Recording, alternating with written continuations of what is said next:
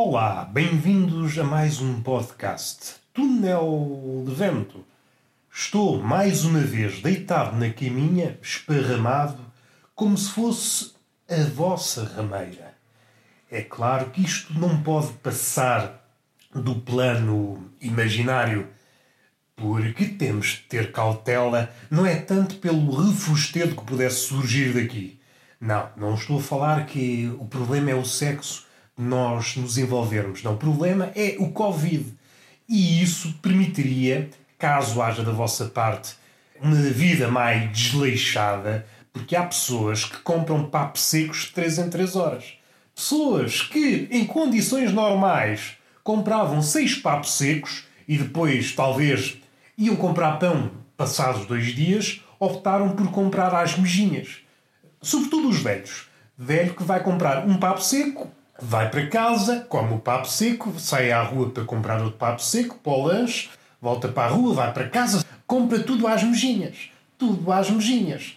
Estou desconfiado que se os velhos pudessem comprar os pacotes de arroz bago a bago, falo-iam nesta altura. Qualquer motivo é ótimo para sairmos à rua. Não, não, tem mesmo que ir, tem mesmo que ir. Tenho que comprar uma vaca. Uma vaca que eu tenha palavrado é, mas não tens espaço para pôr a vaca no apartamento. Mas sabemos lá para onde é que esta crise. Não é bem uma crise. A pandemia uh, está a fazer a cama a uma futura crise que nós não sabemos muito bem o que é que será. E até mais, a pandemia ainda não esticou os braços. Está assim encolhida, nós não percebemos muito bem o que é que isto vai dar, porque temos que ver que a nossa sociedade é um castelo de cartas. Tiramos uma carta, vai tudo à vida. E até podíamos esticar a metáfora.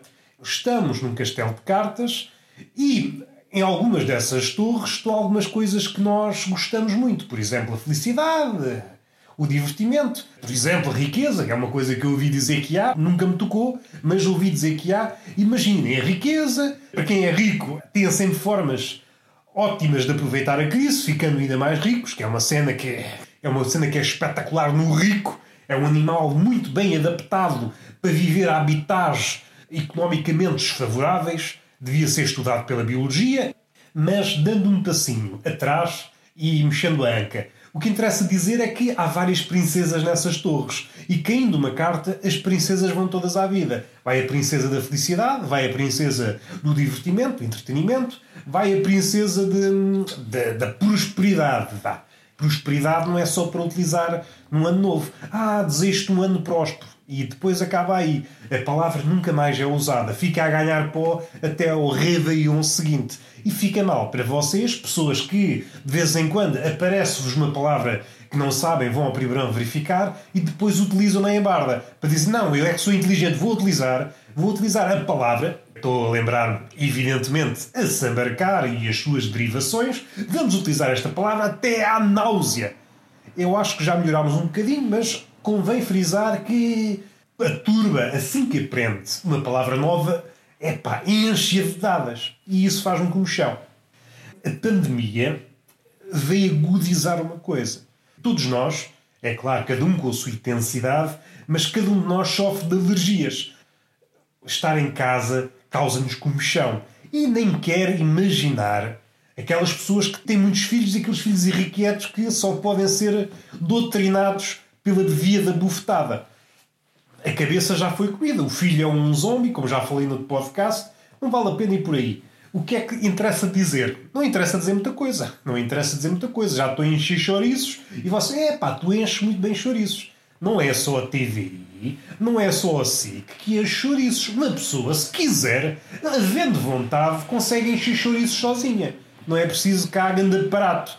E vocês devem estar deliciados. Ui, ensina-me lá a encher chouriços. Sim, mas só se for daqui a bocado. Enquanto isso, encho mais chouriços. E vocês, ui, estou deliciado com a tua forma de trabalhar, de produzir chouriçada. Chouriçando.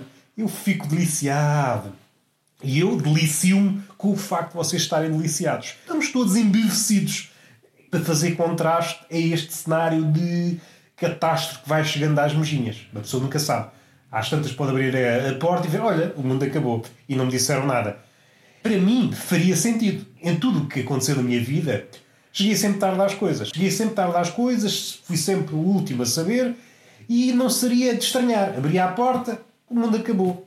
Poderia estar Jesus a passar na rua, olha, só para te avisar, desculpa lá, foi falta de lembrança. O meu pai sabe tudo, mas às vezes sabes que a idade, aquelas merdas, a idade, diz ao raciocínio, é só para avisar que o mundo acabou. É pá, já agora deixa-me esvaziar a dispensa, que é para a comida não ficar a apodrecer, está bem? E Jesus, ah, não te pequenos também, mais ano menos ano, mas é só para dizer que acabou, não vale a pena ir já à rua que isto está de resto. E não tenhas aquela ideia de reproduzir porque não existe mais ninguém. E uma pessoa entristece, entristece, não é? Agora é que me apetecia reproduzir uma família com 49 filhos. Há uma ideia que ressalta desta, desta pandemia, é que as pessoas estão mais em casa, vai ser, daqui a alguns meses, uma época de florescimento de rebentos, vai haver muitos filhos.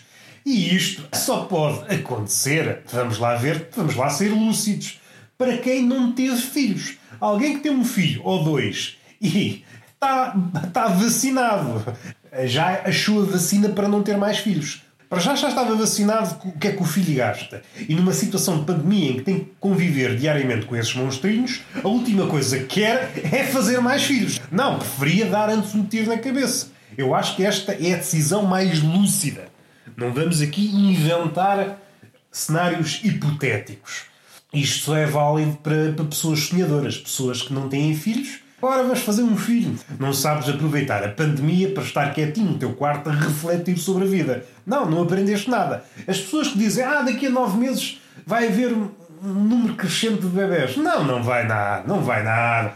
E se vai, por tua culpa, é porque não aprendeste nada com a pandemia. Devias ter tempo, tiveste tempo suficiente para, para refletir nas merdas. Se há coisa que perturba um ambiente de quarentena é catrais, catrais, catrais, catrais.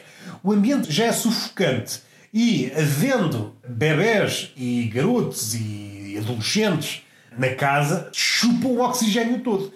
E, e os pais começam a viver em apneia. Imaginem isto. Uma coisa é ser um mergulhador e passar um minuto ou dois debaixo das águas. Isso ainda é como o outro. Agora imaginem passar semanas sem oxigênio na cabeça chega ao fim da, do período de quarentena, pronto, já morreram. Morte cerebral. Vão trabalhar, mas já não têm miolo. Outra ideia. É aquela ideia muito, já muito conhecida de todos nós. Se somos o que comemos, estou desconfiado que sou uma mão. Não uma mão de fruto, mas uma mão. Aquela mão, aquele instrumento, aquela extremidade do membro superior. E estou desconfiado que o apodo superior se deve ao facto de não poder ofertar ao homem, ao homem solitário, a bela de uma punheta. Se tirarmos a punheta da equação da humanidade, não perceberia o porquê da mão ser apodada superior. Não, era um membro normal. Se calhar até as pernas é que eram os membros superiores. Não sei, não sei. É merdas que eu lanço só para dizer que me estou a transformar numa mão. Estou a transformar-me numa mão.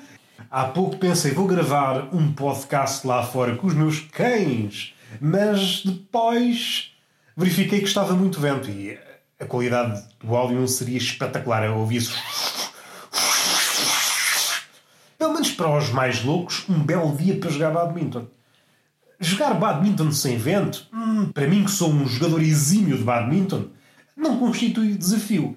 Agora jogar com um vendaval, isso sim uma pessoa dá uma raquetada na pena e a pena vai à sua vida. E isto é que é bonito. Agora, sem vento, isso tem alguma dificuldade jogar badminton sem vento ou jogar badminton dentro de um pavilhão? Isso não oferece, não oferece desafio. Bom é jogar badminton com o pé um furacão. Aí é que se vê quem são os atletas. Cria resistência e mesmo que no plano desportivo o jogo não seja por aí além, os participantes dessa jogatana endurecem mentalmente, ficam mais resistentes ao fracasso. Cada raquetada é uma raquetada falhada e isto endurece-nos, molda-nos o caráter, torna-nos pessoas melhores. Vamos avançar nesta teoria, não vamos ficar por aqui. Há pessoas que, ai, o que é que é preciso para me tornar uma pessoa melhor? É preciso ir à igreja? É preciso dar aos pobres? É preciso ser depenado pelo meu patronato? O que é que é preciso? E eu ofereço uma solução, porque eu sou assim. Há pessoas que vendem soluções. Eu ofereço. São mãos largas. E é uma solução logo de alto gabarito.